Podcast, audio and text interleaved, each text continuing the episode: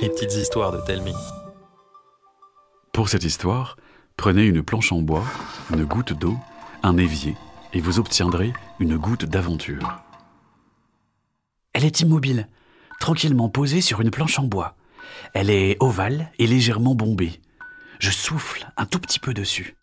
Elle se contente de vaciller comme un vieux flanc. J'insiste un peu. Elle avance paresseusement. Sur son passage, elle sème des mini-gouttes comme si elle voulait être sûre de retrouver son chemin. Je souffle plus fort. Elle se presse, puis s'arrête net.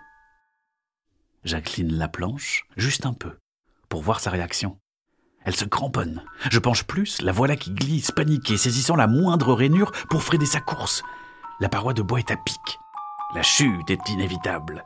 Dans un dernier sursaut, la goutte s'accroche au bord. Une secousse lui fait lâcher prise. Elle tombe et se retrouve coincée dans les tréfonds de l'évier.